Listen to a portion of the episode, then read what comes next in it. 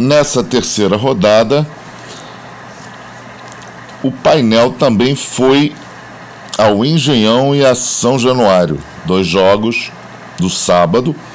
Primeiro Vasco da Gama,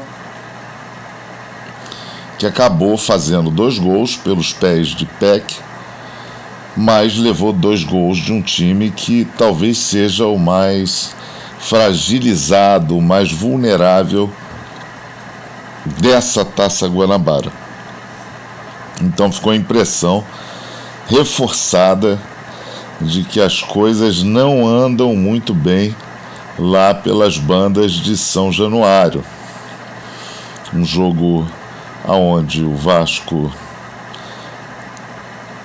obviamente fez um pouco da sua parte, mas muito timidamente. E o Nova Iguaçu estranhamente meteu dois gols que não poderiam ter saído, né? O PEC fez o, os seus gols assim a lá pinball. Me lembrei até do Elton John. E por lá ficamos numa repetição do primeiro tempo no segundo tempo com um placar de 2 a 2.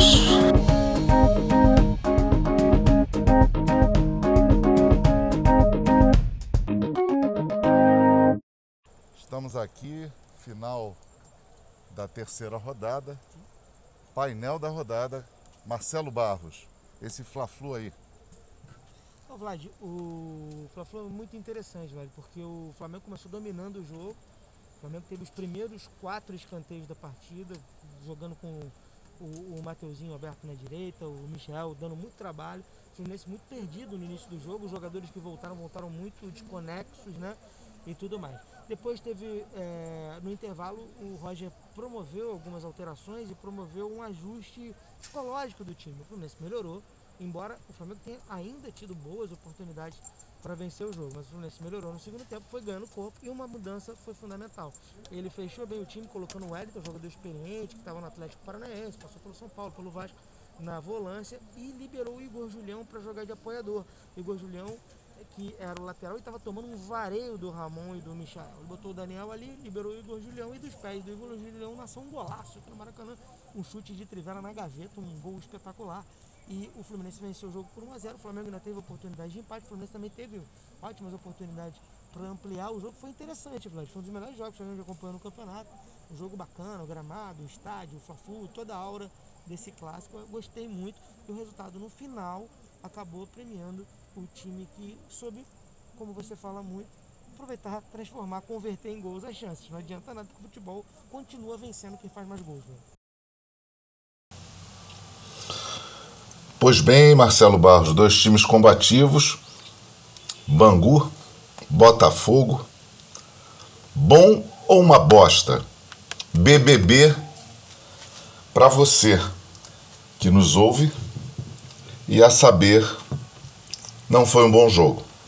O Engenhão foi um desperdício existencial de tempo para aqueles que assistiram ou estiveram por lá.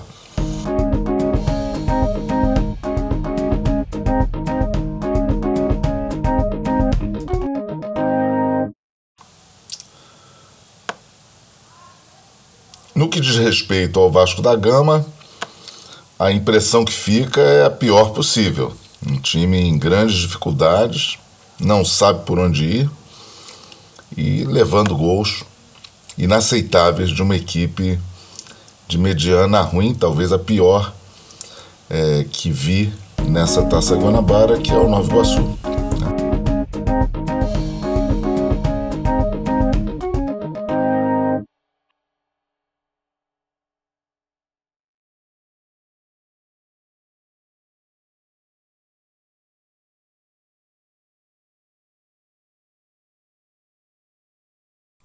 Painel da Rodada é o programa que acompanha as rodadas do Campeonato Carioca de 2021. Estamos aí na terceira rodada, então venha com a gente, torcedor. Oferecimento Master Trade Logic, a empresa para quem precisa dos palpites.